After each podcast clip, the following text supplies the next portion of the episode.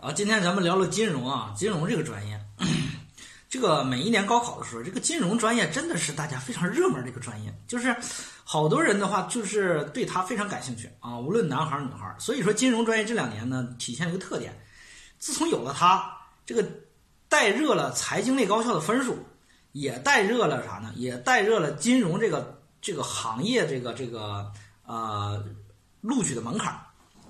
所以说呢，金融这个专业到底值不值得选？我觉得哈，我觉得你应该仔细想一想。第一点呢，你要了解了解金融是干啥的。其实金融这个专业，大学毕业之后呢，很多的人第一工作都是银行，然后呢，还有的人进券商，还有的人呢进入到这个政府的管理部门，比如说证监会、银监会、保监会等等这些。然后还有一些呢，就是真的是做了一些这个保险呐、这些理财呀、这些销售啊，这很多。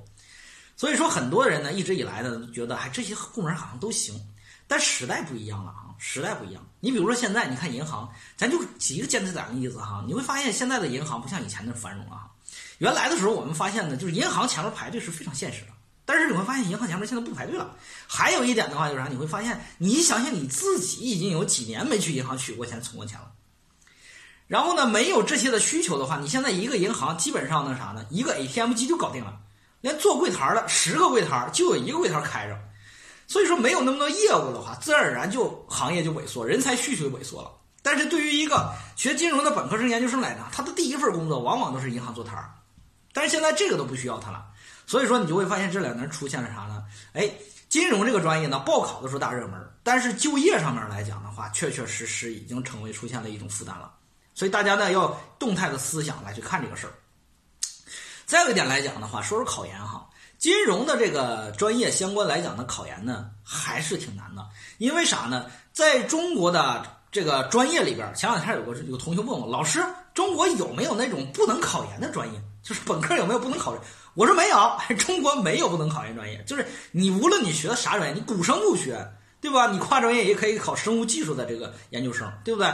所以说金融这个专业呢，也可以考研。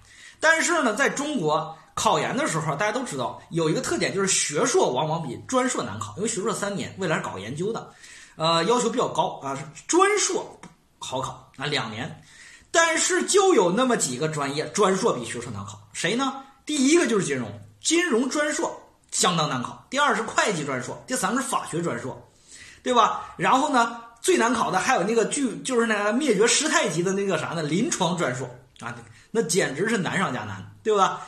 所以说，你就会发现啥呢？你就会发现有一些啥呢？一些大家热门的一些这种就业专业，它的专硕就很难考，硕士就很难考。那这种专硕的目的是为了就业，所以说你会发现这种的专业呢啥呢？现在出现了啥呢？人才选拔的难度比较大，就是它的尖中选尖，优中选优，所以才导致啥呢？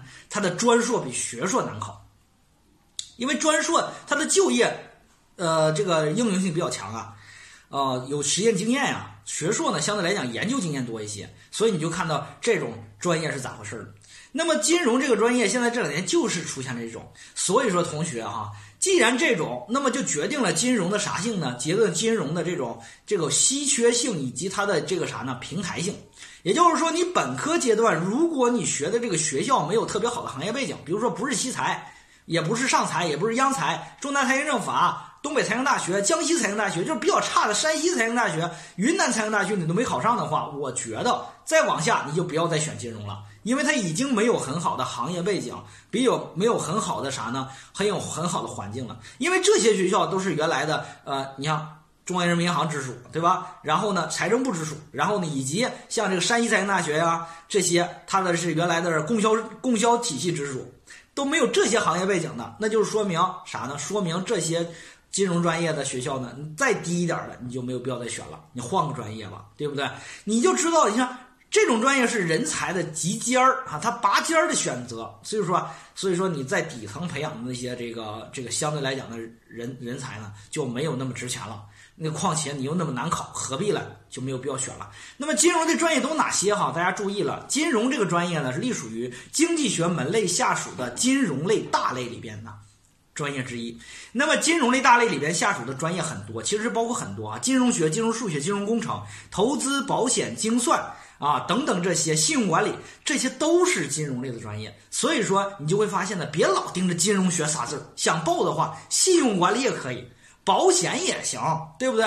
因为前两天那个二零一八年的时候，有一个家长父父夫妻两个人都是这个我们工商银行的领导来了之后呢，跟我说：“费老师，你看哈，我们孩子未来就干金融，我有这个人脉，没关系，帮他安排工作。”他说：“别的你不用考虑啊，就给我报好学校就行了，其他的不重要。”我说：“那专业啊，专业。”他说：“你看，我给你个单子，这里边专业都能选。”哈哈，给我一看单子有啥专业哈？金融学、金融数学、金融工程、投资、保险、精算、信用管理，然后呢，这个还有啥呢？还有法学啊，知识产权啊，连社会学都可以。我说你这社会学可以？他说可以，没问题啊。这是法学门类大属下属。我说可以，你都可以做报考老师了，对不对？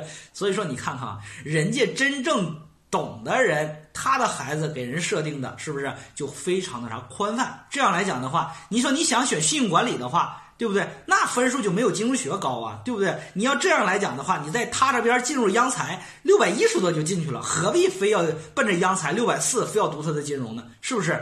所以说注意了，在选金融的时候，不光要选好专业，还要选好学校，这个很重要。这就是金融是咋回事儿，好不好？